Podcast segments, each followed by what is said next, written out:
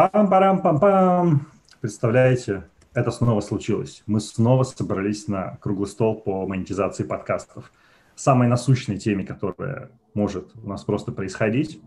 А, большое спасибо, собственно, что вы присоединились к нам и хотите нас послушать. Позвольте мне представить сегодня спикеров, которые у нас есть. А, мы будем обсуждать а, в компании прекрасных нас. Собственно, меня зовут Антон Маслов. Я уже меняю свой амплуа из автора искусства ошибаться на представителя IB Россия. С нами Кристина Лазовский, соосновательница, как тебе сказать, House студии Talk. Ксения Красильникова, представитель либо-либо и норма, и бережно к себе, человек, который отвечает за коммерцию во всех этих структурах. Анна Чесова из э, студии, о, простите, из студии, боже, из агентства Продано, и Алексей Казанцев, который, если правильно тебя, Леш, представить, агент Бердикаста, еще ряда шоу, коммерческий агент. В принципе, можно и так, да. Можно и так, да. Мы сегодня постараемся обсуждать более профессионально, чем год назад. В таком случае я за год гораздо лучше понял, что происходит в монетизации. Вот, все, очки можно снять.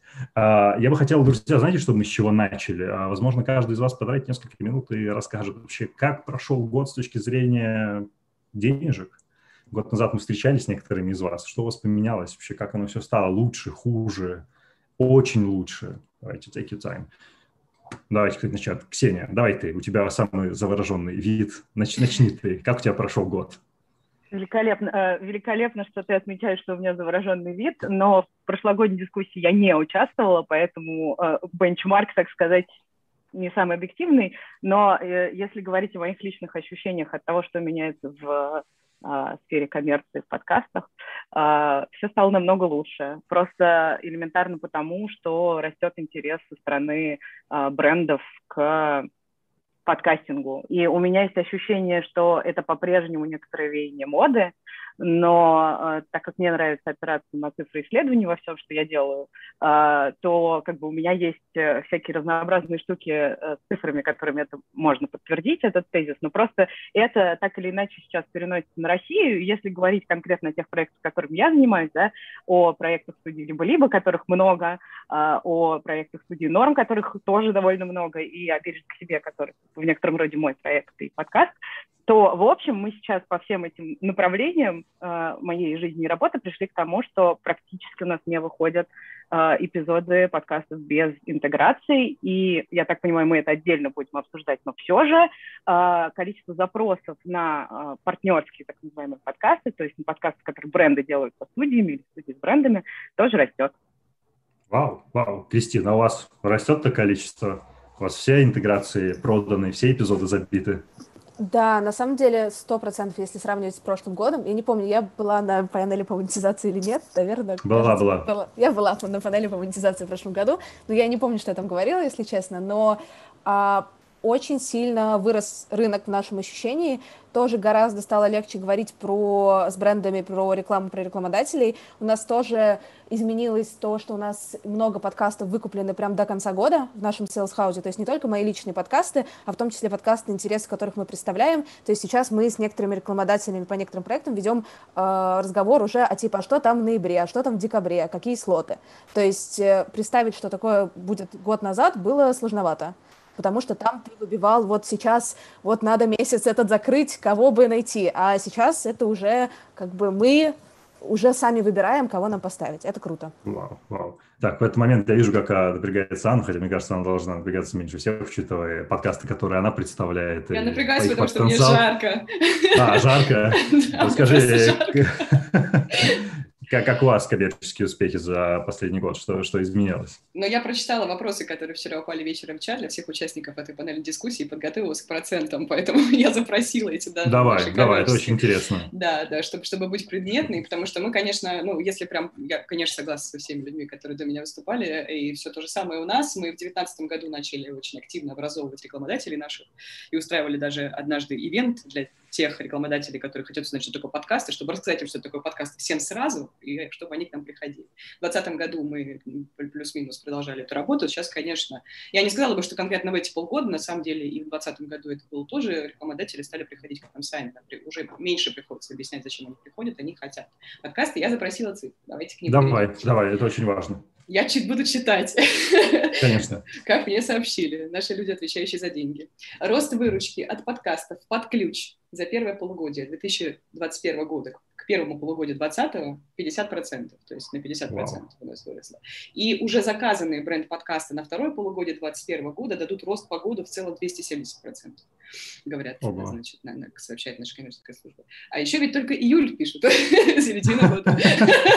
Ты должна быть еще, я что-то попросила, а не как перед боссом, а еще ведь только июль. Да-да-да, но вообще у нас же еще есть свои подкасты, как, ну, как мы делаем да, только подкасты для брендов, там а, не изменилось у нас ничего в лучшую сторону, то есть грустно прозвучало, на самом деле, в смысле, у нас не, не выросла пока заметно выручка от рекламных интеграций в нашей нашу подкастную линейку. Но тут нужно отметить, что мы немножечко тут отличаемся, возможно, от всех, потому что у нас же случился этот переход два месяца назад. Мы были «Медузой», да. сейчас мы студия «Техника речи» при агентстве продано. И часть подкастов мы оставили. Это подкасты, которые как бы ассоциируется с брендом «Медуза» напрямую, да, это подкаст «Что случилось?», подкаст «Текст недели». И один подкаст перешел в студию «Либо-либо», это подкаст «Сперва ради». То есть у нас стало меньше фидов, э, которые мы продаем, при этом вот как бы у нас не изменилось количество интеграций покупаемых по сравнению с э, первым полугодием 2020 года. Ну и плюс у нас, конечно, есть просто стратегия, мы ее не скрываем, мы стараемся продавать подкасты э, сезонами, очень активно. Мы стараемся очень часто, не, не со всеми подкастами так делаем, но с большинством, мы стараемся не запускать новый сезон без рекламодателей. И у нас есть э, как бы, да, у нас есть стратегия, что у нас есть генеральный спонсор на сезон, вот мы продаем, мы э, согласовываем интеграции концептуально, да, все записываем и начинаем выходить. И таким образом мы окупаем подкаст, э, собственно, платим сами себе зарплату, гонорары ведущим, и, и, и рынок, в общем-то, как бы пополнился очередным кейсом. Вот так мы ведем себя. Так, отлично. Там три представителя институциональных огромных служб рассказали. Алексей, Леша, расскажи, как дела на агентской стороне, когда ты представляешь часть подкастеров, как, как, как у тебя дела? Если мы не а. общались а. в прошлом году, что у вас происходит? У вас тоже да, я, наверное... большая вселенная Бердикаста. Что у вас там? Да, я буду, собственно, рассказывать как раз-таки о всей подкаст-вселенной Бородокаста, и я наверное, даже сравнивал всю ситуацию не с 2020 годом, а с 2019, потому что именно в 2019 мы начали делать рекламу, и это вот планомерный рост, он шел как-то вот 20-21 год. Я замечаю, что сейчас у нас есть уже какой-то более длительный горизонт планирования, то есть у нас, опять же, не стоит проблема в том, что у нас в этом месяце, мы уже понимаем, что будет дальше, то есть, э, в принципе, ничего нового в этом плане я не скажу, нежели прошлые спикеры, и я замечаю такую, такую тенденцию в рекламодателях, что теперь мне не приходится очень долго объяснять, что такое подкаст. Мне не приходится долго объяснять, почему в подкастах будет не окей вставлять название бренда через каждое слово. И, надо сказать, это радует. Блин, Круто, ребят. Ну, так, сейчас мне надо принять это огромное количество успеха со стороны, которое на меня сваливается. Но давайте разбираться вот в чем. А, я хочу, чтобы это наше обсуждение, наша панель, да, была максимально образовательной для тех, кто нас смотрит. И вот то, что продолжалось следить мотивом в течение последнего получаса, хотелось бы понять, а что есть много, а что есть мало. То есть о каком количестве аудитории, о каком количестве прослушиваний мы сейчас можем говорить, чтобы понимать, что это топ-подкаст, например, о какой-то general категории, будь психология, секс или что-то еще, а, что есть мало аудитории. Потому что, ну, я уверен, что комментарии сейчас придут ребята, которые начнут спрашивать, а когда можно монетизировать или что-то еще. Давайте просто как бы создадим эти некоторые весы, масштаб, чтобы ну, люди лучше понимали, а что есть много, что есть мало. Не знаю, кто ходить начинаете. Давайте, кто, кто самый смелый, расскажите про циферки, потому что это косвенно же затрагивает ваше самое шоу. Вы же должны быть теперь открыть свои шоу.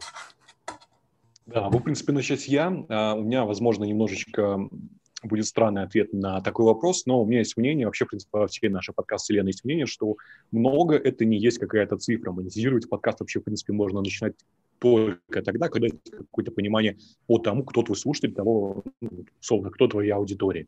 И, соответственно, много в одном подкасте это может быть 20 тысяч, в одном подкасте, в одной тематике это может быть 10 тысяч. А если у тебя какой-то прям супер узкоспециализированный подкаст и просто банально нет такой аудитории в русскоязычном интернете в массовом представлении, то много это уже будет одна тысяча там, прослушивания, Хорошо, допустим, да. на выпуск. Нач, есть, начался он... доджинг, начался доджинг такой небольшой. Хорошо, давайте я буду оперировать теми цифрами, которые я знаю, вы будете пытаться, ну, там, не знаю, подтвердить или их опровергнуть. Сколько я понимаю, сейчас там шоу, которые находятся на первом, втором месте, в среднем набирают там на эпизод, допустим, от 60-70 тысяч прослушиваний, да, если говорим про первые места. За какой Apple срок? Podcasts, а, за месяц, да, мы сейчас говорим за месяц, 30, 30 календарных дней. Я а, думаю, насколько что... это реалистично или нет? Мне кажется, что больше набирают. То есть у нас топовые шоу, топовые шоу у нас, э, ну, как бы это не каждый выпуск, да, то есть... Ну, понятно. 60-70 тысяч звучит э, хорошо в смысле повторяемости, да, но они достигают иногда и сотни тысяч прослушиваний, 150. За месяц? За месяц, за один выпуск, да. Ну, это мы говорим, когда условно пришла какая-то селебрити, которая привела экстра аудиторию, например. Ну, да, ну понятно, что это так работает, но я говорю, что вот ежемесячно, если это просто какой-то любой выпуск с, с, не с селебрити, то 60, 70, 80 звучит, э, ну, как бы стабильно, нормально, но для топовых позиций, понятно, не для всех наших проектов, а которые набирают большую аудиторию. А, но мы видели планку типа и в два раза больше. Угу. Ну, давайте тогда попытаемся так, смотри опять же, это все перегибы. То есть мы, условно, берем, ну, можно же по фактам говорить, мы условно берем часть психологом, куда приходит, например, а, не знаю, какая-нибудь селеба, там, супер лояльная аудитория, да, действительно может набрать 20 тысяч. Но если мы говорим про средний, ну, допустим, не интервьюийный подкаст, сколько он а, может набрать, чтобы считаться классным, сколько тысяч?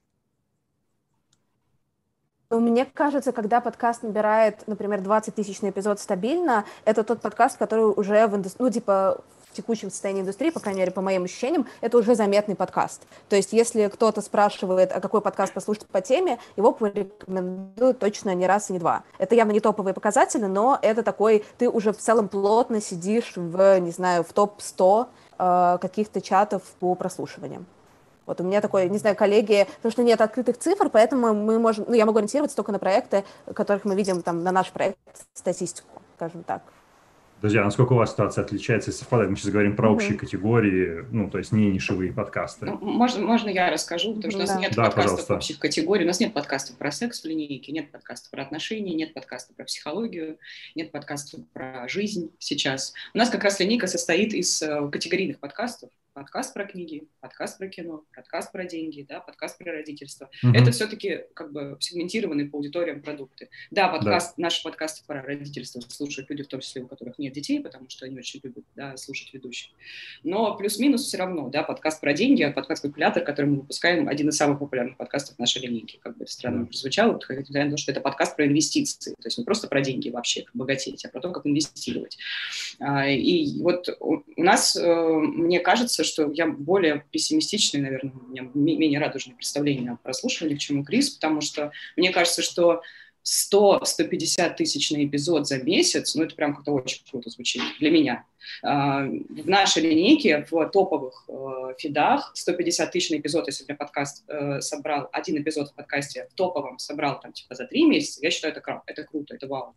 150 а, тысяч на эпизод за месяц, ну, это должен быть очень крутой спикер. Это какой-то скорее ну, эксклюзивный кейс. Не, не могу сказать, что для нас это правило. Я считаю, что э, в успешном фиде успешный эпизод это 50-60, да, и там нормально это 30-40. Вот на, на этом ориентируемся. Продаем мы KPI в 20 всегда рекламодателям. Конечно, мы чаще всего его перевыполняем, но то, что мы предлагаем рекламодателям своим, это гарантированно 20 тысяч прослушиваний на эпизод. Ну, вот это такой бейслайн за 30 дней, да, то есть который вы достигнете? Ну, не за 30. На самом деле эти 20 мы достигаем за неделю, как правило. А, то есть это ядро, которое слушает, да. да, а дальше уже на него накручивается. Понятно, что если ты через полгода этот эпизод обновишь, но ну, вы сами знаете, не, что ну, длинный хвост за дослушиванием рассказывать не нужно. Конечно. То есть через год это, эти 20 могут превратиться в 60 и 80 могут превратиться, если вдруг это где-то покрутили на Яндексе обязательно на каком-то. Да. А, если, не знаю, кто-то где-то это пошерил почему-то. Какой-то этот гость сходил в другой подкаст очень популярный, и слушатели начали потреблять контент связанный, да. Всякое бывает, и поэтому мне просто, правда, вот этот вот срок в месяц и 150 кажется прям, ну, я была бы очень рада, если бы я регулярно видела своих фидах через месяц 150, и как бы была бы очень счастлива. У нас чуть поменьше, правда, но вот мы ориентируемся на такие показатели. И вот я еще по «Медузе» могу сказать, например, да, то есть я до недавнего времени, еще два месяца назад, назад там работала и имела доступ к статистике. А, один из самых популярных, э, значит, вообще, в принципе, подкастов это «Что случилось?» ежедневный подкаст новостной, и его субботние выпуски популярнее, популярнее ежедневно субботние выпуски — это Константин Перцев и э, Константин Газа, и, значит, э, Андрей Перцев и Константин Газа, простите, мне правда еще, все еще очень жарко, а, они собирают больше ежедневные выпуски, и ежедневно это понятно, что они живут чуть меньше, да, потому что это все-таки такой новостной контент, который ну, да, появляется. Ну, нет, мы как бы позиционируем, а, видите, я все еще говорю мы, Медуза позиционирует этот подкаст как э, подкаст о новостях, которые еще долго останутся важными, безусловно, его можно потреблять спустя месяц и два, и тем не менее, все-таки, так как это ежедневно обновляющийся фит, с ним чуть сложнее, но э, ежедневные выпуски 30-40, которые сразу собирают столько, за сутки, за двое. А субботний — это 50-60, да, которые...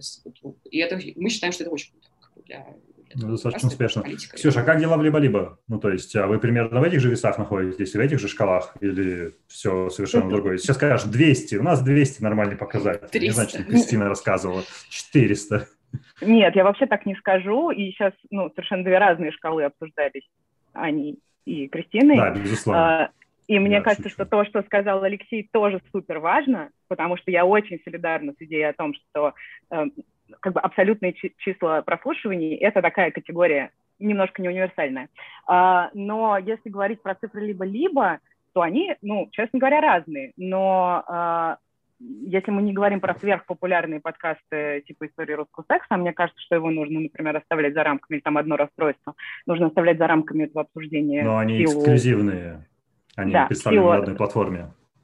Да, а, то спред, наверное, ну, подкастов много, от, э, не знаю, 15 до 60 тысяч на эпизод в зависимости от множества факторов. Естественно, от тематики, естественно, от возраста подкаста. Э, мы крайне редко вообще э, привлекаем супер-селебрити гостей, просто потому что это не часть э, нашей стратегии и не то, что мы используем как какой-то метод повысить статистику. Нам больше нравятся э, те способы, которые связаны э, с качеством контента. Но тут еще важно учитывать, что студия либо-либо в целом, наверное, идет в направлении э, нарративных подкастов со сложным продакшеном. Да?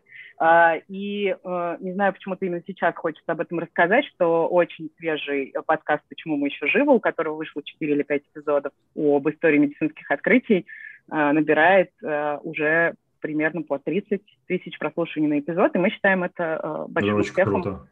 Да, э, вот. Ну и, наверное, здесь еще мне хочется сказать про э, подкаст «Бежник к себе», который я в том числе веду, э, и который, наверное, э, можно назвать нишевым, потому что это подкаст о ментальном здоровье матерей в жанре депрессивного стендапа, как мы его определяем. И у него прослушивание э, за первый месяц порядка 10 тысяч на эпизод, а дальше уже э, как пойдет, но со временем они набирают 12-15. И э, я считаю это очень хорошим показателем, и мне кажется, что если брать нишу э, материнских подкастов и родительских подкастов, ну, с родительскими сложнее, потому что есть правороди, да, который как бы э, сильно перепрыгивает все, э, то это очень-очень хорошие цифры, то есть как бы мне совершенно не стыдно о них говорить. У нас есть эпизод, набравший, по-моему, убежден к себе, набравший что-то типа 150 тысяч прослушиваний, но связано это было с э, долгим фичерингом в одном из э, плейлистов Яндекса, а также с тем, что это эпизод на тему, как отличить психолога, психиатра и психотерапевта, и, э, ну, как бы, как с ними взаимодействовать. Очень весело, как обычно, записаны. Вот, э, примерно такая картина. Если хотите, я не, не чтобы похвастаться, а просто для сравнения. Вот я, например, Давай. редактор подкаста «Ты же мать», одна из ведущих которого Настя Красильникова сестра, а, Ксюша. И а, он... подряд просто. Да, да, да, да. Я поэтому сейчас слушаю, и как бы голоса очень похожи одной уже. А, он чуть менее нишевый, потому что он ну, не депрессивного стендапа тоже, но чуть-чуть широка ну, интересней. Да, сравнить, мы ориентируемся в 15, вот Ксюша говорит 10. У меня интернет скачет немножко. Да, у тебя да? скачет интернет. Не могла бы ты повторить а, вот, то, что сказал последние несколько секунд? Сейчас, да, сейчас да, я... К сожалению, ты пропадала. Да-да-да, что я у нас вот шаг, наверное, 5-7 тысяч получается. Вот Ксюша говорит от 10, а у нас от 15. Это первый 15-20, да, а потом уже mm-hmm. там 30, иногда 35. То есть э, сдвиг вперед не, не самый большой, да, вот как бы мы чуть, чуть менее нишевые, при этом у нас вот, ну, не сильно много. Хорошо, а, слушайте, вы затронули очень интересную тему, как раз Алексей и Ксения, э, относительно того, что свою аудиторию необходимо знать. Это очень интересный пункт. А какие способы есть свою аудиторию узнать? Ну, то есть там самое первое, что приходит на ум, и самое очевидное, это же ведь э, опросы, да, какие-то там прекампейн, посткампейн опросы. Возможно, вы можете подробнее рассказать об этом, то есть что, что вы делаете, это будет очень полезно для других подкастеров. Да, давай, Можно наверное, я? Скажу. А. Да, ну, пожалуйста. Ксюш, давай. Я, я давай готова начнем, Потому что Леша начинал. У меня у тебя, у тебя прям опросник под рукой.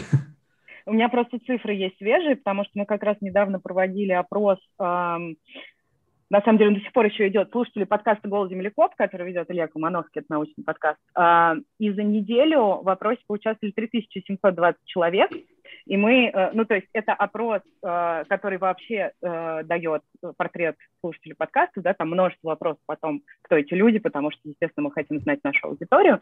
А, но, значит, из всей аудитории сейчас мы переходим к рекламодателю, хопа, внезапно, можно я это сделаю? Да, давай, давай, давай полпроцента купили э, партнерский э, курс Яндекс Практикума, который выступает партнером подкаста «Голос Землекоп». Это около 250 э, слушателей. И еще тринадцать с половиной тысяч, то есть 22% от аудитории э, перешли по ссылке, погуглили и задумались о приобретении курса. Вот, это э, просто, ну, как бы один из очевидных более-менее методов измерения эффективности рекламных интеграций. И, конечно же, опрос пользователей важны, потому что они дают возможность понять размер лояльной аудитории и степень лояльности этой лояльной аудитории, да, а помимо этого понять, собственно, кто эти люди, какой у них доход, на что они готовы тратить деньги и хотят. И здесь мне хочется еще добавить, наверное, про к себе, что у бережно к себе помимо подкаста есть Инстаграм, сайт и еще некоторое количество чего-то.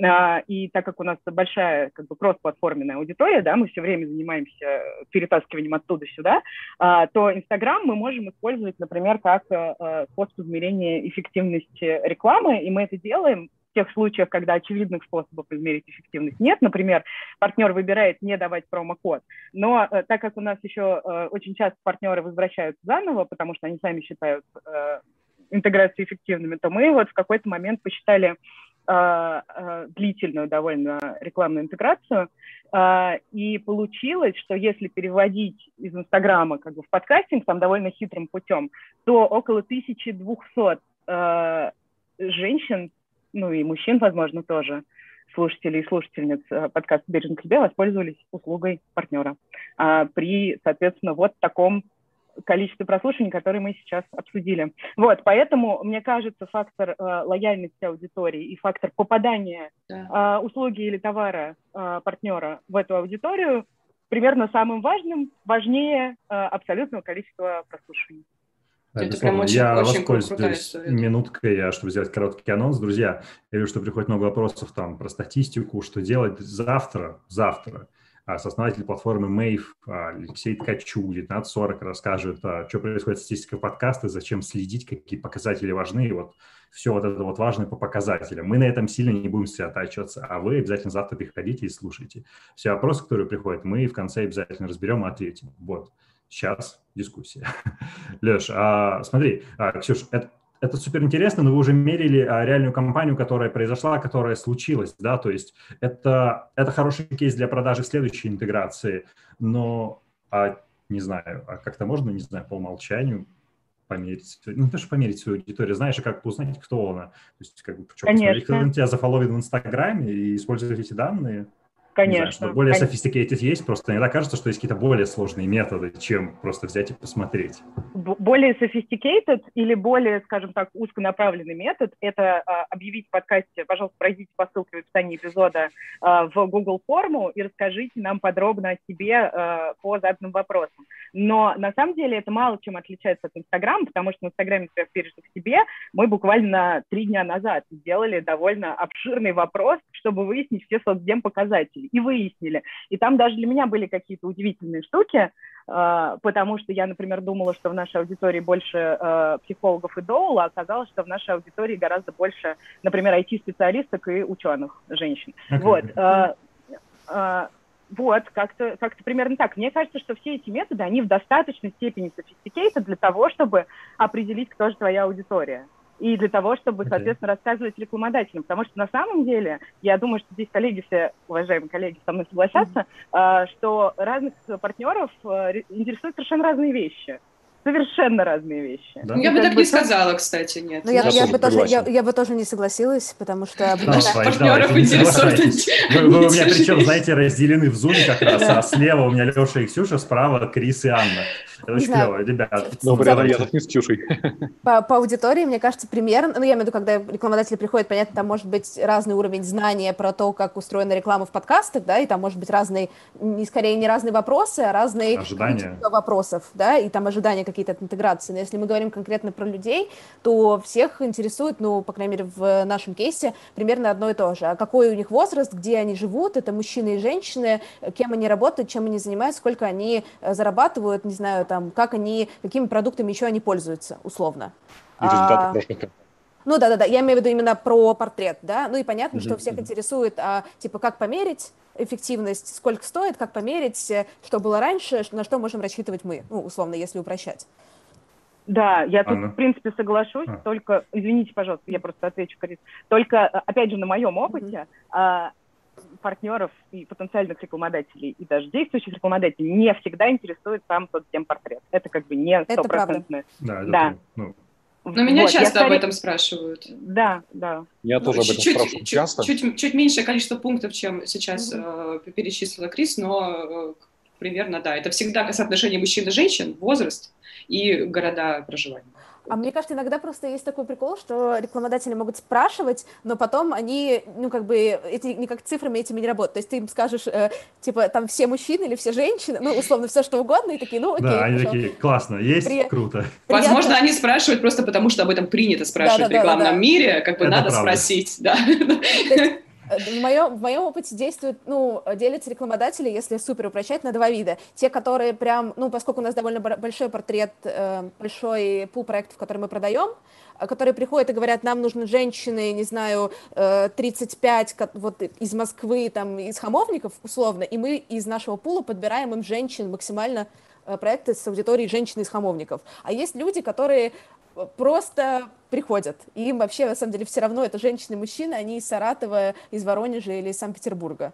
Вот. Ну, это понятно, что есть там посередине, но в целом, если супер упрощать, то это вот две таких э, категории. Моем опыте немножечко другой пример. Да. А, к нам иногда приходят а, партнеры, и они путем таких вопросов просто пытаются как-то оправдать свои ожидания. То есть они хотят себе побольше мужчин, которые заняты плюс-минус в IT-сфере, которые в таком-то возрасте, в такой-то веке, в такой-то географии. И когда им отвечаю на эти вопросы, они просто подтверждают свои ожидания, и таким образом у нас случается Ну да, валидируют, что они пришли, собственно, к правильному, да. А, правильной рекламной площадке. Собственно, развивая эту мысль, а давайте говорить про деньги. То есть, ну, понимаю условно, что самый верх сейчас это 60, условно, тысяч прослушиваний, как, как мы выяснили это опытным путем. Ну, это у нас. Вы, все, вы все это подтвердили. А, давайте поговорим о, собственно, приролах медролах, на которые, даже медролах, на которые сейчас приходится большая часть рекламной выручки, в всяком случае, вот в кейс-стадии, кейс, которые, кстати, многие из вас отправляли, а, там почти все компании были ну, направлены на какие-то медролы. А, сколько это сейчас стоит и как вообще здесь подходить к вопросу ценообразования, какие подходы используете вы, потому что это настолько отличается, на мой взгляд, от студии к студии, от подкастера к подкастеру, что было здорово, если каждый из вас рассказал свое видение, свою стратегию, модель. Давайте начнем, не знаю, вот Медуза же супер обкатана в этой истории, вы давно это делаете. Анна, расскажи нам, пожалуйста. Да, только не называйте на меня медузой. Ну, не, не медуза. А, нет, нельзя. я имел в виду Больше медуза нельзя. животное. А, я оговорился, у меня тут драконы, техника речи. Те, да. Проблема, Антон, с техникой речи у тебя. Да, да, да. да ну, давайте, давайте я расскажу. А, у нас вообще как бы система своя, у нас нет никаких приролов, медролов, мы эти слова вообще даже не используем в своей работе. У нас есть рекламная пауза, джингл, партнерский эпизод и подкаст под ключ. Вот четыре мы продаем формата рекламодателя. Что такое рекламная пауза? Рекламная пауза – это я в свое время придумала, чтобы больше денег на подкастах зарабатывать.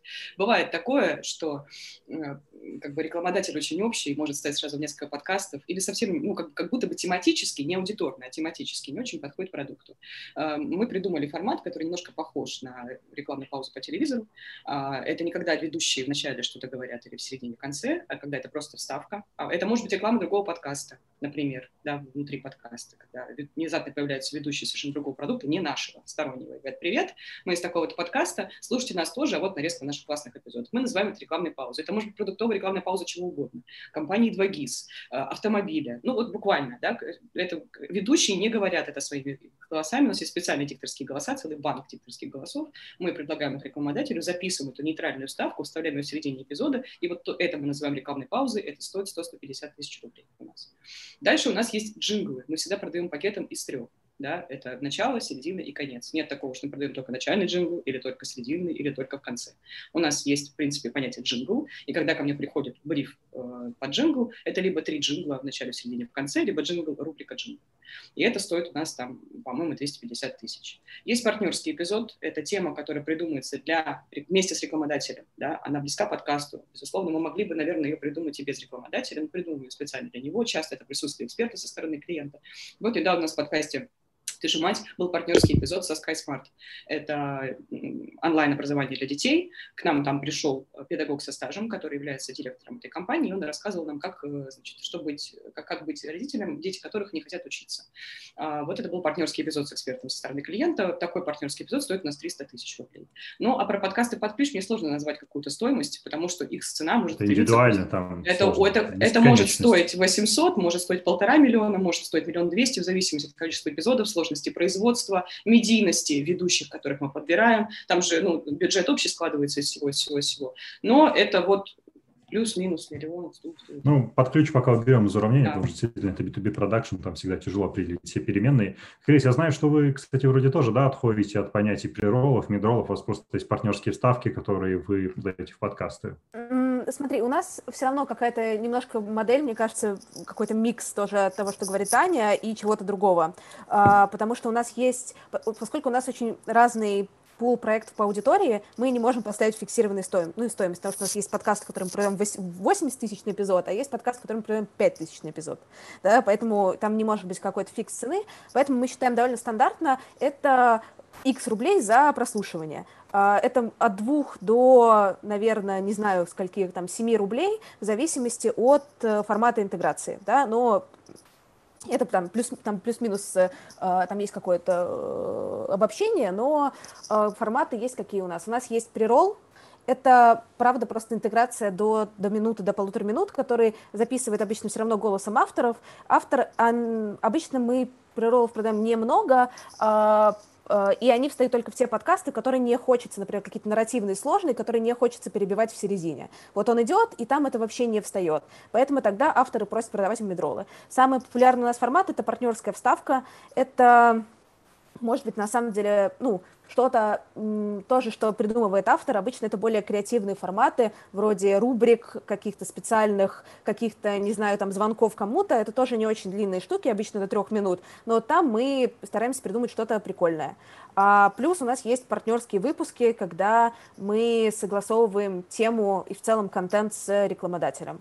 А, вот, то есть партнерские Понятно. выпуски самые дорогие, приролы самые недорогие. А можно уточняющий вопрос? Мне да. интересно, ага. потому что это совершенно незнакомая мне да. система. Я правильно понимаю, что вот эту авторскую вставку, которая представляет собой ага. рубрику или что-то еще, вы продаете ее одну, она существует в выпуске одна, без джингла в начале и в конце? А, да, без мы продаем ее ага. одну. А, у нас есть, то есть ты не очень можешь к нам прийти и купить только одну партнерскую вставку, но ты можешь купить ее одну в конкретном подкасте, потому что у нас есть, а, я не помню, если честно, у нас просто, а, я руками уже не руковожу селсхаузом, потому что у нас есть коллеги. А сейчас у нас, по-моему, ты можешь купить минимум 7 а, или 5 или 7 рекламных интеграций, но ты можешь купить их в разных наших подкастах, там, больше mm-hmm. 20. Вот. А, но она... По стоимости, да. а, по стоимости ты не скажешь, да? По стоимости два, ну, партнерская вставка, по-моему, около э, 4 рублей в среднем за прослушивание, а тут уже вопрос аудитории.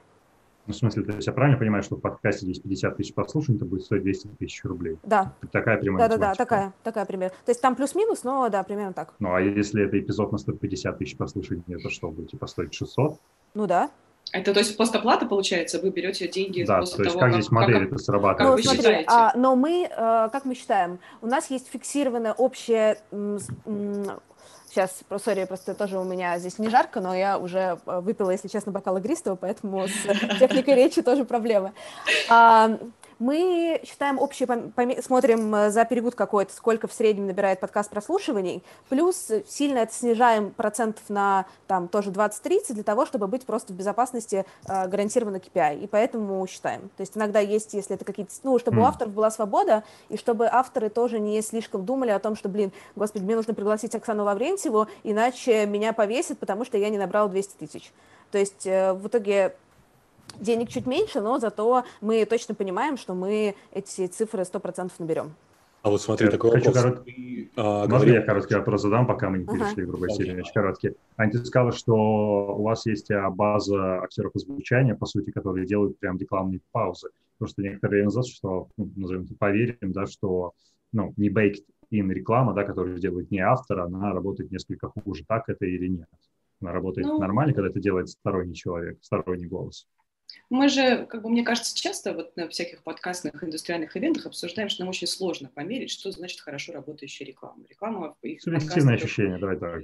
Э, мне кажется, я как слушатель могу сказать, потому что помимо того, что редактор, я еще и слушатель, на меня нормально работает такая реклама. А, вполне. Если это нейтральный продукт, нормальный, не знаю, хороший сервис городской, карты. Мне, mm-hmm. в общем-то, все равно, чем голосом мне этот сервис прорекламируют. Если мне это нужно, mm-hmm. это интересно, и мне окей. Мне многие, многие наши рекламные паузы нравятся. Плюс ко всему, я когда слышу рекламу других подкастов в таком формате, внутри продукта, мне это тоже, как бы, я, у меня к этому нормальная лояльность, я прислушиваюсь и не проматываю рекламу. Ну, возможно, потому что у меня еще и профессиональная mm-hmm. деформация в этой связи.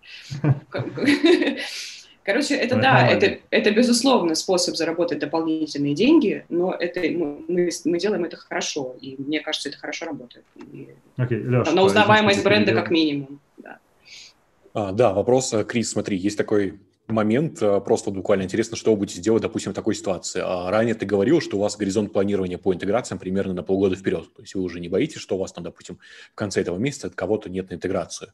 И вот вы, допустим, оцениваете примерно прослушивание, которое у вас есть сейчас, отнимаете от них процентов 30, чтобы заложить это в риски, и не бояться, что вы их вдруг не наберете.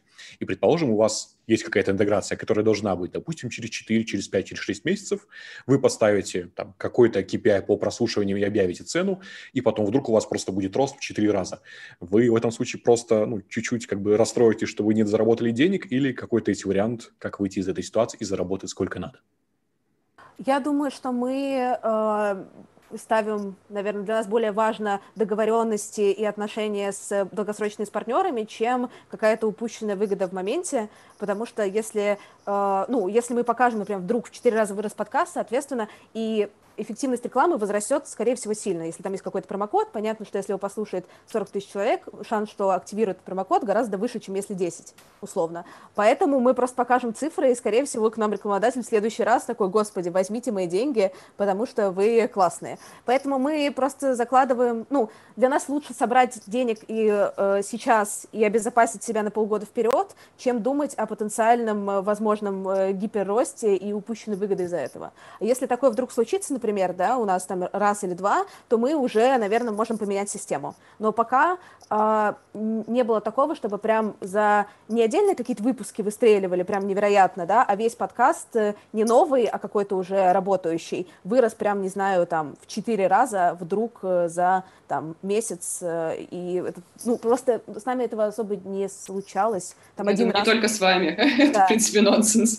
Для нового подкаста, мне кажется, это окей, какой-то рост там в 10-20 раз, раз, да, но если подкаст выходит уже два года, э, то там или год, или даже полгода, то тут э, мы скорее за safe, better safe than sorry, вот так вот.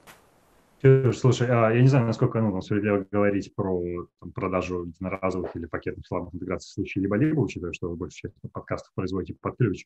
Но если у вас такой опыт был, то расскажи, пожалуйста, как вы к этому подходите и чем вы оперируете в своем Слушай, образовании. Я, тер... Я почему-то терпеть не могу словосочетание под ключ и предпочитаю называть их партнерскими подкастами. Партнерские. Нет, на самом деле Хорошо. это не, не почему-то, я знаю почему, но это другой разговор. А, но это не совсем верная инфо- информация. У тебя студии либо-либо, у студии либо-либо большая часть подкастов редакционные, а, куда интегрируются партнеры. А, потому что всего и сейчас выходящих 16, это да, да, довольно 16. много. Вот, поэтому, наверное, может возникнуть такое э, ощущение. Э, я хотела просто немножко откликнуться, как говорят психологи, на некоторые штуки, которые я услышала. Во-первых, мне очень хочется сказать, что я тоже никогда не проматываю рекламу, потому что, во-первых, ну, это мои чуваки, которые делали рекламу, мне важно их поддержать, я буду слушать. Потом, ну, как бы я это делаю из интереса, потому что мне хочется знать, как устроена индустрия в этом смысле, потому что есть какие-то вещи, на которые мы, и сейчас под нами, я имею в виду всех, с кем я работаю, ориентируемся, и как бы я понимаю, что это бывает по-другому, например, вот э, э вставки людей, которые не имеют отношения к конкретному подкасту, это на самом деле супер интересно. А, вот. А, потом, как бы такая еще важная штука, что я э, сама как там, подкастерка, например, и я как человек, который занимается коммерцией, и мы как студия либо-либо, и студия Норм тоже, все любим скорее более нативные форматы интеграции. Мы никогда не используем, никто из нас не использует словосочетание mid-roll, post-roll. Э, вообще мы в целом скорее договариваемся с каждым партнером индивидуально о том, как именно будет выглядеть, звучать э, интеграция. Э, и чаще всего но не всегда, потому что бывают действительно э, просто рекламные вставки, когда э, автор подкаста говорит, что подкаст выходит в партнерстве с каким-то брендом, и вот этот бренд предлагает то-то и то-то, и, пожалуйста, пройдите по ссылке в описании эпизода. Но часто э, мы выбираем более нативные форматы, когда так или иначе либо с темой эпизода перекликается но реже, например, рубрика, либо эта рубрика особенно в разговорных форматах это работает, либо это рубрика, которая так или иначе попадает в вайп а, ведущих а, этого подкаста. И это, на моем опыте, наиболее такой работающий формат, потому что это позволяет ну, рекламодателям в конечном итоге получать выгоду. Здесь еще хочется перейти к такой штуке, как вообще даже не измерение эффективности подкастов и рекламы в подкастах, а информация о том, как они работают, потому что очень многие до сих пор э, потенциальные партнеры, приходя, э, хотят понимать, сколько денег они получат на выходе. Я не знаю, есть ли такая же штука у моих уважаемых коллег, присутствующих на этом квадратном столе. А, Слушай, но у нас, да, можно скажу? Что, да, да, ну, я просто ну, хотел тебя приводить, типа, а сколько, сколько стоит к вам проинтегрироваться? Деньги, деньги, деньги, типа, а, сколько слушай, стоит ну, стать? У нас... Э, Если ну, пак- пакет идет речь. Э, я могу сказать, ну, у меня же ну, много подкастов, с которыми я работаю, да, и поэтому тут нет какой-то универсальной цифры, но я бы назвала спред от трех до, наверное, 7-8 в некоторых случаях рублей за прослушивание, но это очень связано с количеством э, интеграций, да, потому что очевидно, что тем, чем их больше, тем большую скидку мы можем дать, и там в случае с либо-либо э, мы тоже, как и Аня, стараемся договариваться о долгосрочном сотрудничестве минимум на сезон. В большинстве случаев так и происходит, и это уже веяние, наверное, последнего года.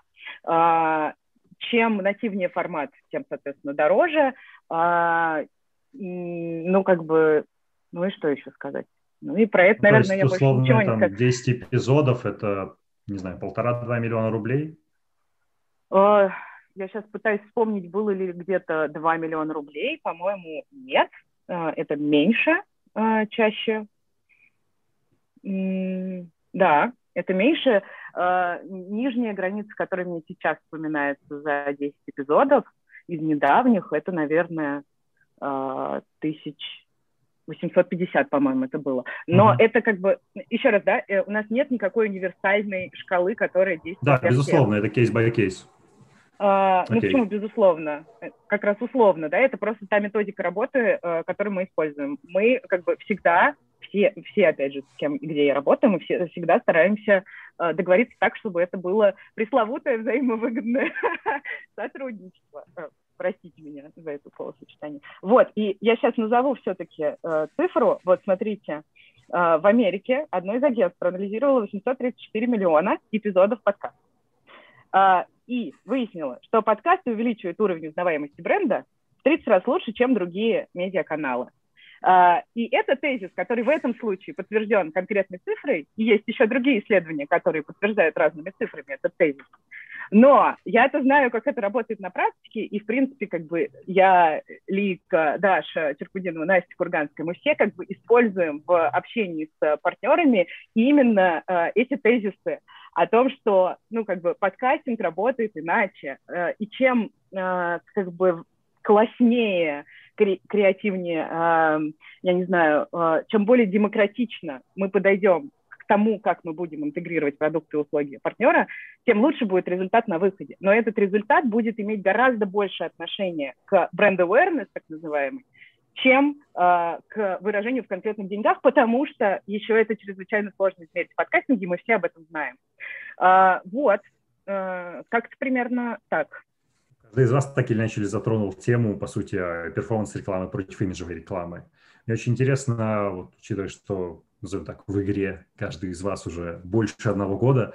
А насколько сильно сдвинулись эм, ожидания рекламодателей именно от перформанс-размещений к имиджевым размещениям? Как раз то, о чем ты, Ксюш, говоришь, что мы хотим сделать что-то креативное, классное, чтобы о нас узнали, нас запомнили, о нас поговорили, нежели мы хотим сейчас нагенерить там, продаж в течение квартала. Здесь какой-то сдвиг произошел или все еще как бы есть просто два лагеря, которые не пересекаются? Или это какой-то такой, знаете, тающий айсберг?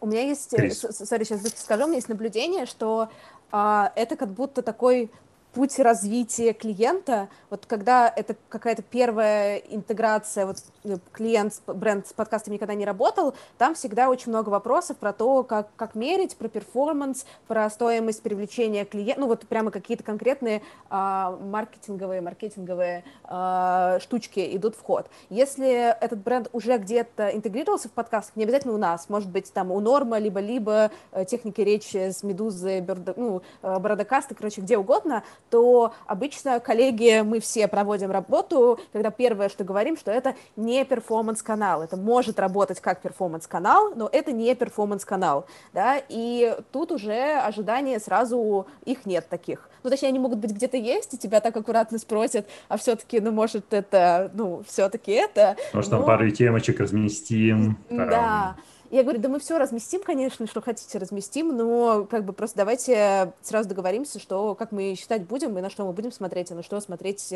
не имеет просто смысла. Леша, а по вашему опыту как это двигается?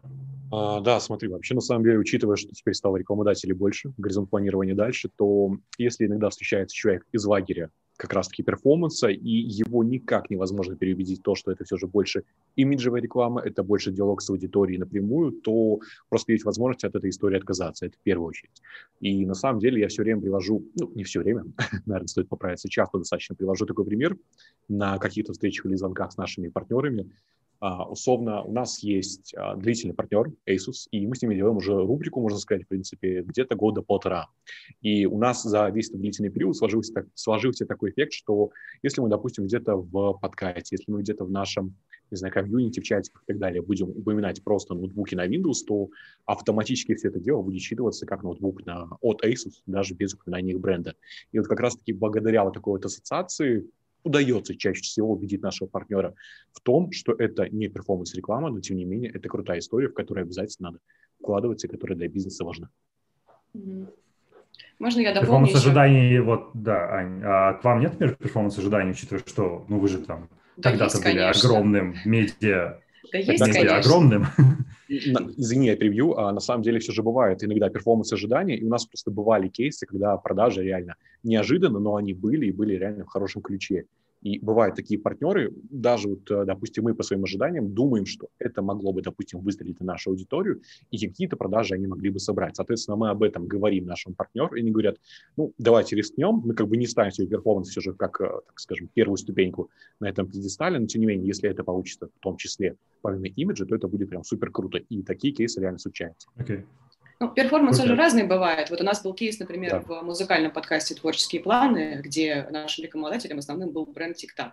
Они не то чтобы даже TikTok хотели продавать через эту рекламу, но у них был плейлист а, каверов на известные треки, которые они записали с известными музыкантами. У нас музыкальный подкаст, Spotify, у них плейлист. Да. Они хотели продавать да, свой плейлист, свой музыкальный проект. Это, это скорее имидж, чем перформанс, да, но при этом, при всем, да. вот я считаю, что это была хорошая, классная задача здесь, и она как раз очень хорошо работала. По моим ощущениям, все-таки все еще, когда приходят именно в наши редакционные, назову это так, подкасты, наши фиды, которые существовали еще при «Медузе», продолжают сейчас, все-таки за, за, за перформанс-запрос еще, все еще очень мощный, достаточно, да, он э, там есть практически всегда. У нас было, например, генеральное спонсорство с брендом Lysol сперва ради. Это было генеральное спонсорство на сезон с креативной идеей рубрики в середине. Но при этом, при всем, нам совершенно понятно, что помимо того, что они хотят рассказать о появлении такого нового бренда на рынке, они, конечно же, еще хотят продавать э, чистящие средства Lysol, ссылочка на них стоит в описании да, каждого выпуска.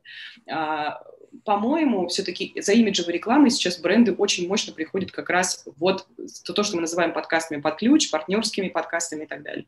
Вот там запрос всегда именно на имидж, по-моему, вот у нас с нашими рекламодателями это работает так.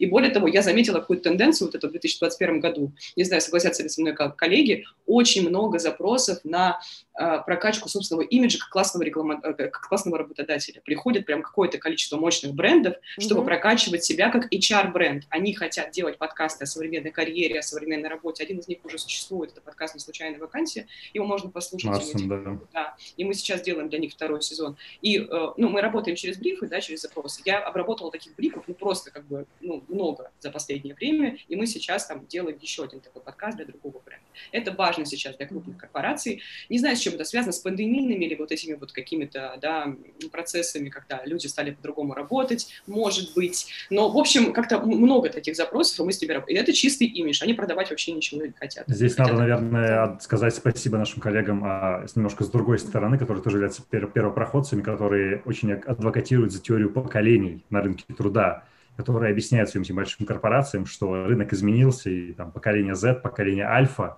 они больше как бы там не ведутся на, не знаю, классную страничку на HeadHunter, и им нужен какой-то новый интерактивный контент. Для того, что им удается это объяснять, к счастью, эти огромные корпорации обращают внимание в сторону новых медиа. Это, это здорово. Я здесь хотела просто Аню поддержать по поводу HR э, бренда. У нас очень огромное количество запросов именно к нашей студии на производство подкастов, э, под, как бы, sorry, под ключ партнерских подкастов. А я люблю выражение подкасты под ключ. подкастов. Ну, в общем, подкастов, подкастов с нуля под ключ. Э, их, э, Оригинальный их, контент. Оригинальный контент, их очень много, и сейчас мы активно, вот у нас последний кейс, это подкаст Meme Overflow, где, э, который мы делали в партнерстве с группой NVIDIA Eldorado для развития их IT-бренда. Тоже очень успешный проект получился с точки зрения каких-то там фидбэка и с точки зрения цифр. А, вот, то есть IT, HR, IT-бренд, не IT-компании. Ну, как бы не напрямую IT-компании, скажем так. Можно я чуть-чуть еще дополню? подкаста плюсуем. Достаточно, достаточно, достаточно сильный тренд, это правда. Я еще чуть-чуть дополню по поводу перформанс-рекламы, которую мы все тут немножечко захейтили, как будто бы. Но на самом деле есть, мне кажется, кейсы, когда только она и возможна, по большому счету. Ну, смысле, не только она и возможна, но а, а хорошо, что она на первом месте. Ну, например, э, у нас подкаст «Калькулятор» про деньги. Понятно, что люди, которые слушают про инвестиции, им, ну, как бы огромное количество брокеров на рынке, огромное количество продуктов на рынке, им важно понимать, а что, собственно, сами ведущие любят, а что они сами рекомендуют. У меня ведущие – это инвесторы с десятилетним стажем. Мы вот через факт-чек всегда отбираем рекламодателей своих, и если у нас реклама в инвестиционном подкасте стоит вот этой инвестиционной компании или этого инвестиционного продукта, значит, это то, что прошло проверку ведущими. И эта рекомендация слушателям нужна. Они хотят, они хотят переходить по ссылкам, они хотят регистрироваться в этих приложениях и покупать эти продукты, там, да, структурные или неструктурные, любые. Это важно для них. И тут какой-то долгосрочный имидж бренда, вряд ли человек будет слушать три года подкаст про деньги, чтобы потом принять это когда-то решение. Нет, он хочет принимать это решение сейчас. Вот, поэтому Кстати, мне кажется, что здесь, когда перформанс-реклама, да, это, это чистый перформанс, это хорошо, но так должно работать. Ну, у нас, замечательно. Да, согласна с вами, у нас тоже есть пул брендов, которые а, именно считают нас как перформанс-канал, и у них экономика сходится. Но это, но тут Э, это должен быть довольно особенный продукт, не в смысле какой-то там не, как бы уникальный, но а, с, по нашему опыту, с, в общем, небольшим чеком, ну, то есть это не, не чек не, там, не знаю, не 200 тысяч рублей, да, а условно 5 тысяч рублей. А, желательно, что это сервис, ну, digital штуки, что-то, что можно померить промокодами, желательно это какие-то подписочные истории для того, чтобы это э, срабатывало. Вот, так, как бы, если вот эти чек-листы, то подкасты у нас работают хорошо как перформанс-каналы, там у них сходится у бренда экономика экономика, в смысле стоимость привлечения клиента. Как раз, а, вот. Ксюш, тебе есть что дополнить? Ты просто сидишь, мне кажется, хочешь войти в дискуссию, то микрофон Анна забирает, то Крис, то Леша. Я, я, всегда, я всегда готова что-нибудь сказать. А, на самом деле, мне кажется, я готова произнести несколько революционную вещь, Давай. что все, все места, э, где я работаю, в любых совершенно переговорах с рекламодателями, я всегда говорю, что мы не используем термин KPI и не коммитимся ни на какие KPI. А, и это, видимо, разрушает идею а, перформанс показателей вообще в принципе, а, но, тем не менее, так это у нас устроено. Вот. И я, кстати, сейчас подумала, что если нужен какой-то как раз актуальный, релевантный пример про конвертацию слушателей в плательщиков, то вот как раз э, «Голый землекоп», который я чуть раньше упоминала, э, с его э, полпроцента слушателей, купивших Яндекс Практикум. Кстати говоря, у Яндекс Практикума очень высокий средний чек, там что-то 20, от 20-30 тысяч рублей стоит курс. Это, в общем, хороший показатель. И э, Яндекс Практикум еще э, партнер подкаста «Запуск завтра», давний и продолжающий им оставаться на протяжении нескольких уже сезонов. И э, несмотря на то, что это сотрудничество не измеряется, например, промокодами, оно считается эффективным, оно таким и является. И еще э, я хотела сказать вот все-таки насчет э, имиджевого потенциала рекламы в подкастах, опять сослаться на исследования наших дорогих NPR. Э, значит, что они об этом говорили? Что потребителю необходимо услышать э, спонсорское сообщение от 25 до 30 раз для того, чтобы произошло вовлечение, а, чтобы, ну, как бы бренд проник в душу человека, слушающего подкаст. А, и это справедливо для 75% слушателей подкаста. То есть 75% слушателей подкаста, услышав спонсорское сообщение от 25 до 30 раз, в итоге станут более лояльны э, к бренду. И это не значит, что ты как слушатель в этот самый момент пойдешь и купишь услугу или товар. Но в тот момент, когда тебе понадобится та или иная услуга или товар, Скорее вероятно, ты выберешь что ту, которую рекламировали. Да, ты вспомнишь, потому что, и вот здесь, как бы, мне кажется, э, красная нить, по идее, моего отношения к рекламе в подкастах, в подкастах вообще в принципе, подкасты — это наши карманные друзья. Поэтому работают нативные форматы. Именно поэтому ну, как бы люди э, будут, вероятнее всего, покупать то, что рекомендуют э, любимые ведущие. Ну, это правда. Я не совсем okay. согласна. То есть на 99% да, но я, я, я просто выступала уже с этой мыслью когда-то. Бывают точечные примеры, когда продукт или услуга закрывает какую-то конкретную, очень насущную потребность слушателя. Я Это считаю, важно. в этом случае совершенно не важно, насколько креативна рубрика, в которой вы рассказываете об этом. Это может ну, быть рекламная пауза, если она четко, хорошо сделана, мне четко объяснили, что это и зачем мне это нужно, и мне это нужно. Я куплю это независимо от того, придумал э, автор подкаста какую-то великолепную креативную идею или не придумал. И у безусловно. Нас, да, да, то есть такие случаи, правда, бывают, и тут просто нужно, ну, как бы, они не такие частые, да, безусловно, но они не такие редкие, как мне кажется. Можно я перерву эту дискуссию и поверну немного не в тот ключ, который мы планировали, но а, один из спикеров, который здесь присутствует, а, мне одну очень интересную мысль напомнил. А, мы говорили про один из подкастов, знаете, про что я хочу поговорить? Про бренд safety. Uh-huh. А, так вышло, что ну, мы подкастеры, мы авторы контента, мы достаточно творческие, креативные, свободные люди, но при этом как бы мы активно семейными шагами стараемся в очень большой крупный бизнес с большими деньгами. И очевидно, что этот бизнес иногда хочет а, диктовать условия, диктовать повестку.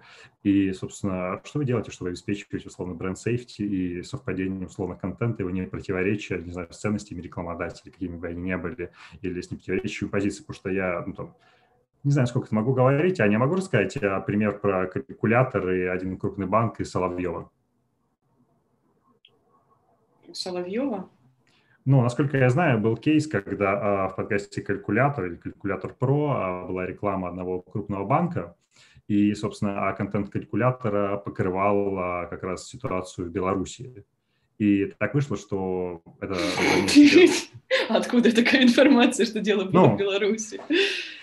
Я общаюсь с людьми. И так вышло, что это заметил Владимир Соловьев, который не постеснялся об этом искать у себя в прайм-тайме на России-1, что вызвало, конечно, ну, очень большую ситуацию, что типа какого фига реклама, собственно, в иностранном издании, в аудио, типа одного нашего крупного банка. Я вот. не играю лицом сейчас, я действительно удивлена. Я в этом okay. кейсе конкретно с калькулятором первый раз слышу, что там какой-то... Я правда не знала, что там... Ну, что есть такая версия на рынке, что дело в Беларуси и с, как, ну, в Соловьеве. А, Anyway, цепочка, предположим, была такая. Но это вопрос, на самом деле, гораздо больше, чем один конкретный кейс. Это в целом про... Давайте я расскажу, как... То, что э, есть Воль... ведущие, ведущие mm-hmm. не всегда uh, являются частью продакшн-компании или являются теми агентами, которые рекламу продают или закупают. Mm-hmm. И здесь может быть конфликт ценностей. Что вы делаете или что бы вы могли делать для того, чтобы, собственно, обеспечить этот compliance, комплаентность, соответствие? Наша позиция по редакционным подкастам, давайте будем говорить о них. Э, э, неважно, что мы имеем в виду здесь под редакцией, редакцию «Медузы», да, в которой я все-таки большую часть времени проработала в этой должности, или редакцию техники речи, в которой там, я работаю два месяца да, фактически. А, у нас позиция всегда была жесткой в этом смысле. Контент отдельно, ну то есть мы отвечаем за контент. Мы э, в наших редакционных подкастах, где джинглы, где партнерские эпизоды, где рекламные паузы, за контент отвечаем мы. У нас есть собственные этические представления, эстетические представления, коммерческие представления о том, как все это должно звучать. Мы не а, выпиливаем из эпизодов название чего-то, если это не нравится партнеру. Мы не говорим о феминизме, если партнер не хочет, чтобы мы говорили о феминизме. В смысле, мы не не говорим, да, и, то есть мы да, как бы не редактируем себя под нужды рекламодателя. У нас всегда такая позиция, вот у нас есть продукт, вы в него приходите, вам нужна его аудитория, аудитория полюбила этот продукт за то, какой этот продукт. Мы не будем его редактировать от mm-hmm. вас, просто потому что мы авторы этого продукта. Вы можете, если вам нравится то, что мы делаем, вставайте, нас. как бы, ну, то будем... есть это история про матч, что вы совпадаете ценностно, да. и поэтому вы работаете. Особенно, ну, то есть как бы у нас эти стандарты всегда были э, в «Медузе», в мою, как бы, да, вот еще в то время, когда я там работала. Я работала какое-то время в отделе нативных спецпроектов редактором, да, и в нативе абсолютно то же самое. Любой рекламодатель, который появлялся на главной странице «Медузы», проходил жесткий факт-чек. И медицинский факт-чек, и юридический. юридический. Если вы видите рекламу медицинского препарата э, на «Медузе», да, там в партнерском материале, это значит, что сели три медицинских медицинских редакторов, проверили его от и до, и его эффективность доказана.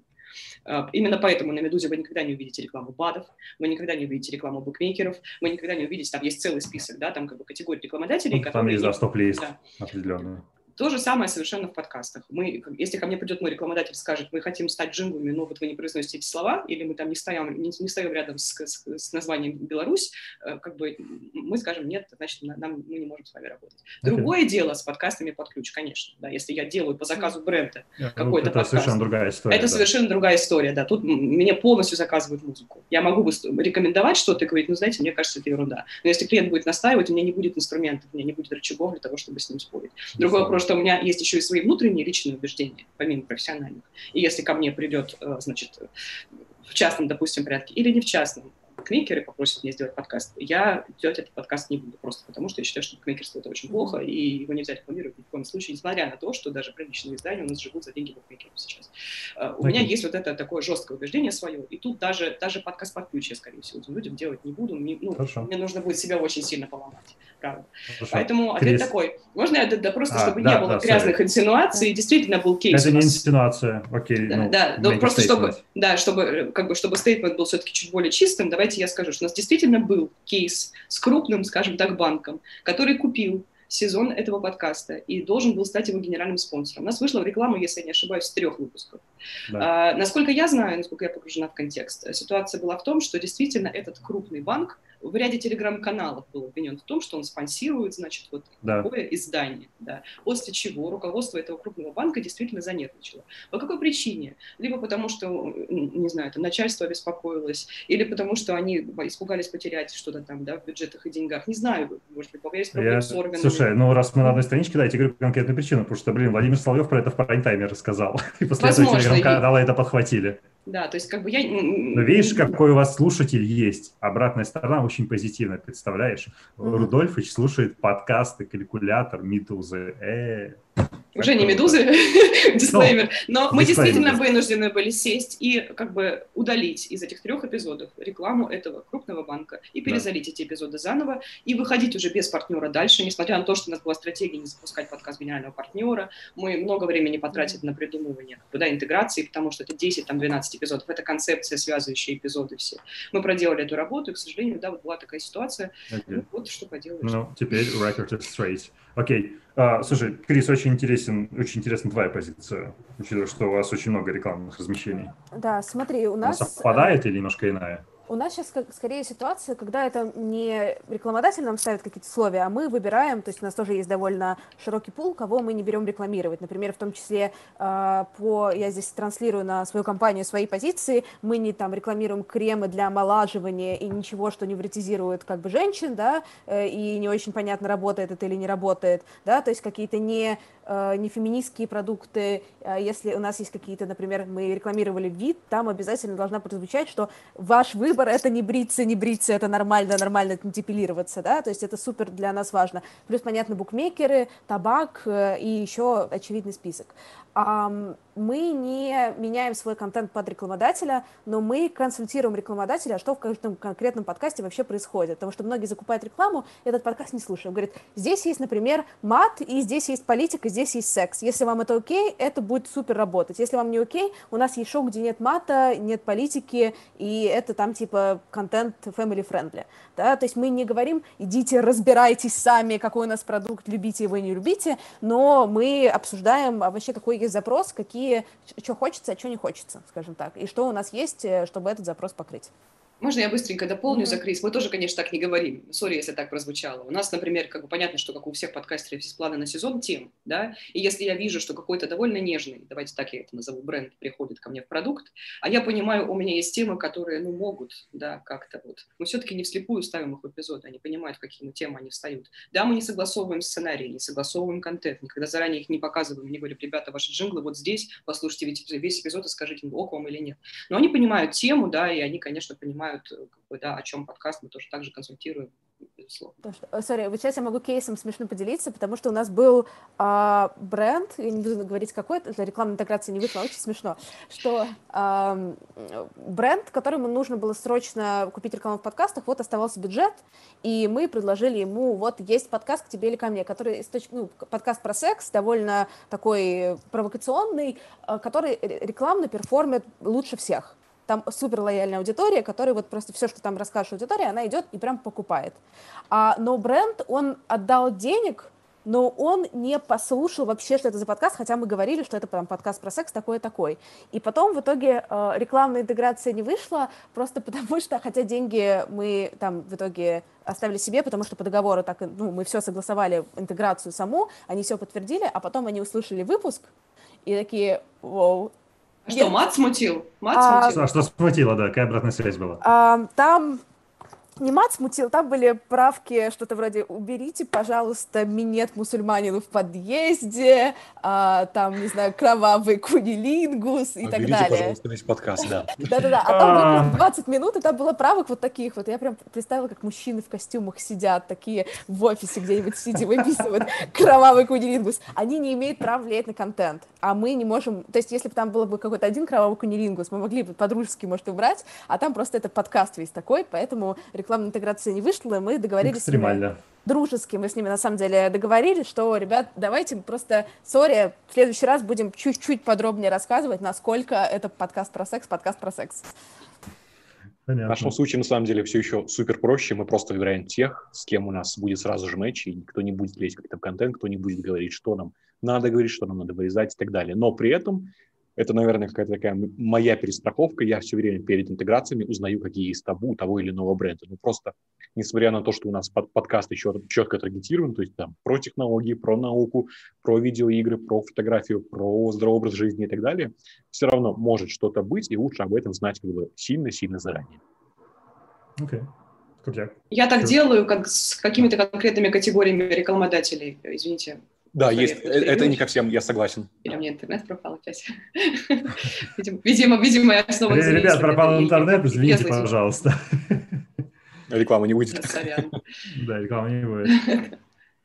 Ну, я хотела сказать, что я так делаю с какими-то конкретными категориями рекламодателей, которые я знаю, что сильно зарегламентированы. Чаще всего да. это фармкомпании и банки, а, у которых прямо очень жесткие. Это да? Да, да. И я вот как бы с ними иногда, если они коммитятся на сезон, да, они, они готовы принести много денег. Я с ними об этом иногда говорю, да, что вот если что-то, э, чтобы мы просто поняли, насколько мы хорошо, на 100% мы мычимся, да, 98%, как мы эти проблемы на берегу можем решить, потому что уже в процессе производства решить это очень сложно. невозможно. Упираемся мы в свои принципы, упирается А.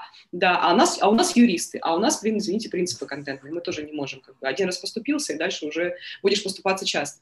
Поэтому вот если на берегу это можно проговорить, я вот рекомендую прям с формой и с банками это проговаривать, да, это возможно. С большими IT-компаниями, на самом деле, тоже.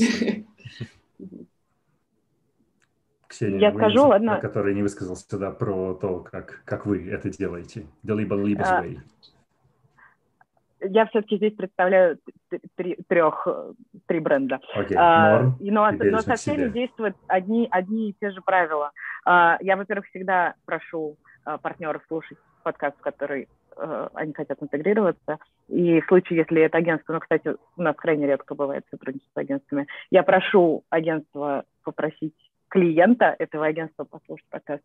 А, и, ну, мне, ну, совершенно на самом деле не зазорно а, спросить, э, есть ли какие-то ограничения. Я не вижу в этом какого-то дичайшего этического компромисса, потому что э, влияние на контент э, меня точно так же бесит, и я, в принципе, его не допускаю. Но если меня попросит какой-нибудь бренд использовать одну формулировку, а другую не использовать, и у меня при этом, ну, такое было сравнительно недавно, правда, один раз, э, и меня при этом альтернативная формулировка не смущает, я не вижу в этом грандиозной проблемы, потому что там существует ситуация, когда а, я работаю в социальном проекте, в социальном бизнесе, который монетизирует через рекламу в подкасте. Мне важно, чтобы этот проект продолжал жить и помогать людям. И я как бы готова использовать ту формулировку, которую меня бренд э, попросит использовать. Вот. Э, но мне кажется, что в значительной э, степени все-таки нас страхует предупреждение партнеров о том, что необходимо слушать подкаст, прежде чем в него интегрироваться и прежде чем принимать об этом там окончательное решение. И круто вот. скидывать референсы прошлых компаний, чтобы было понимание того, как это выглядит с другими. Это решает да. кучу проблем, и, и круто, когда таких референсов много. А можно я вот... Безусловно.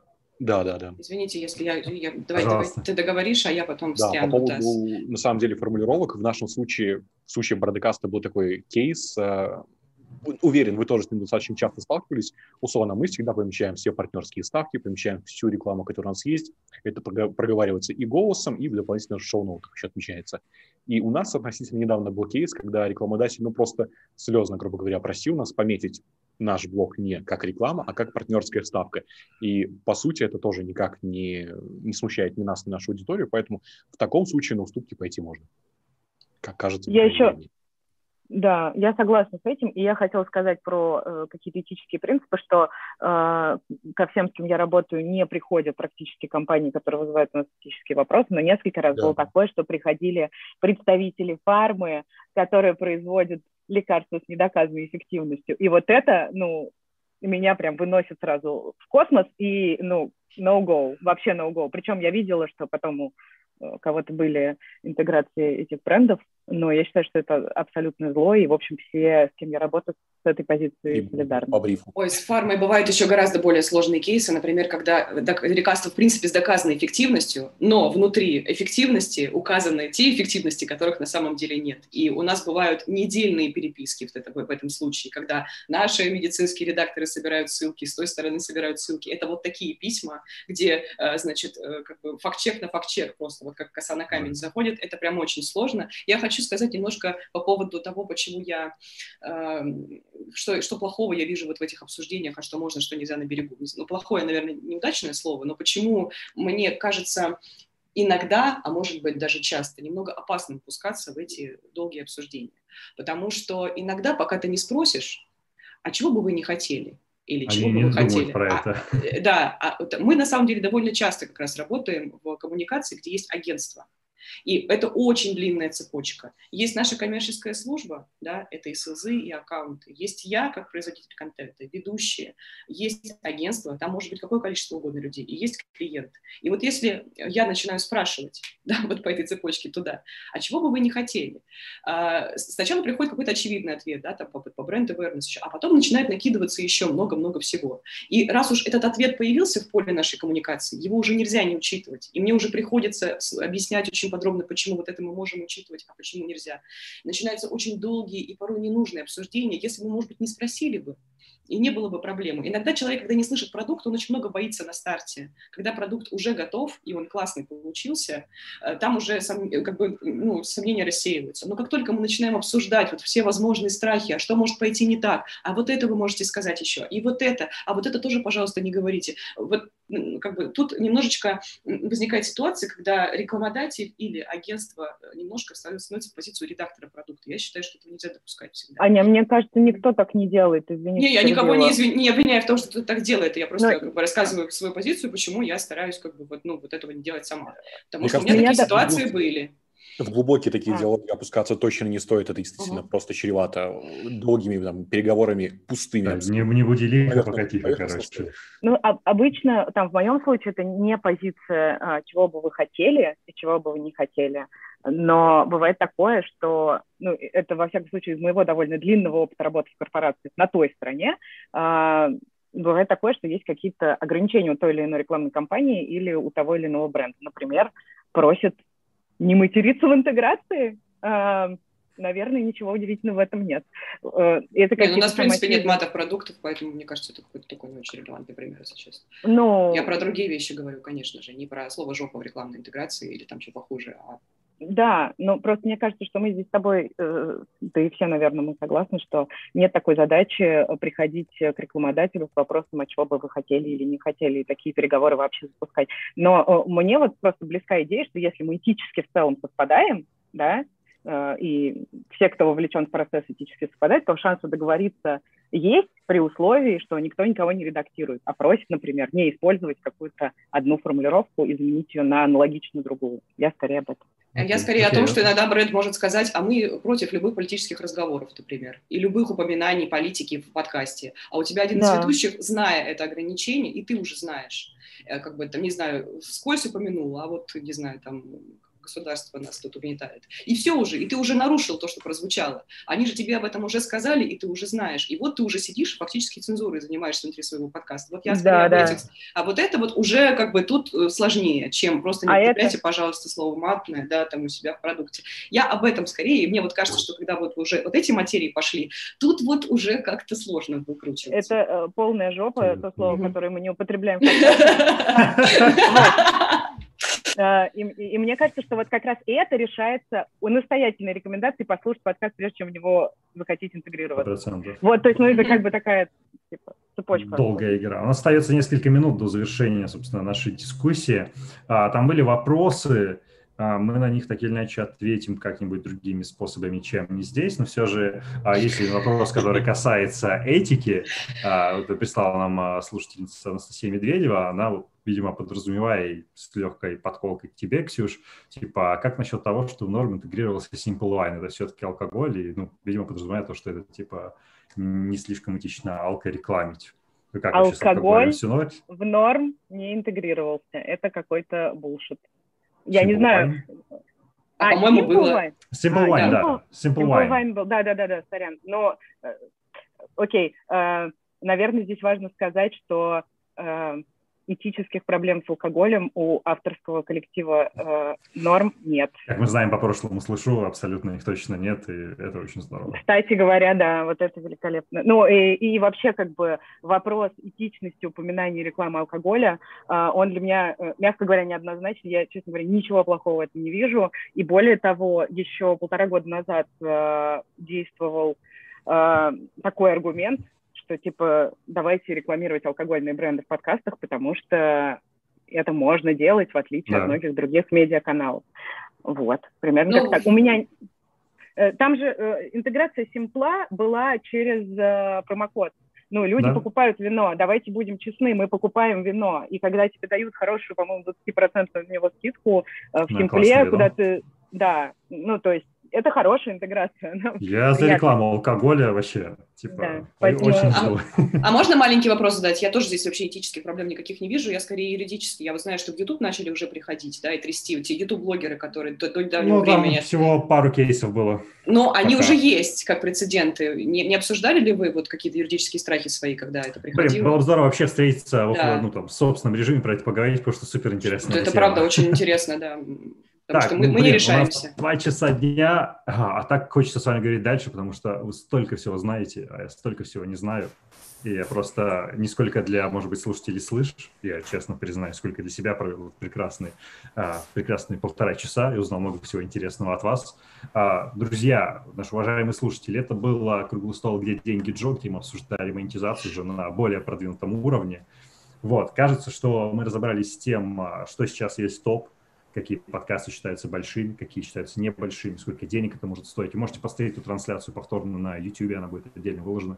Хочу поблагодарить каждого из спикеров, кто нам сегодня присоединился. Это был Алексей Казанцев, а, как тебя писать, писать, агент, коммерческий агент а, вселенной Бороды Каста. Да. Ксения Красильникова, которая представляет коммерческие интересы студии «Либо-либо», студии Norm Production и подкаста «Бережно к себе». Это Крис Вазовский, а, основательница и студии Sales House, в общем, медиа, медиа mm-hmm. чего-то толк, придумная медиа холдинг, пусть будет так. И Анна Чесова из студии Продана и студии Техника Речи, которые тоже представляют коммерческие интересы. Друзья, огромное вам спасибо. Это была, мне кажется, очень насыщенная, полезная дискуссия, особенно в моменте brain safety. Круто, вот. что поняли, что деньги везде. Что на вопрос, где деньги Джо, есть ответ «деньги везде». Деньги везде, А дальше у нас по расписанию будет идти как раз очень важная сессия про Patreon и комьюнити, как это работает. Авторы подкаста не занесли. Паша Пивар Симонов расскажут, как они зарабатывают несколько тысяч долларов, собственно, на пожертвованиях. Думаю, что это не менее интересно, чем, собственно, mm-hmm. хаслинг в поле рекламодателей, поэтому нами, а мы пойдем, что, считать деньги. Спасибо всем, очень круто. Пока-пока, спасибо.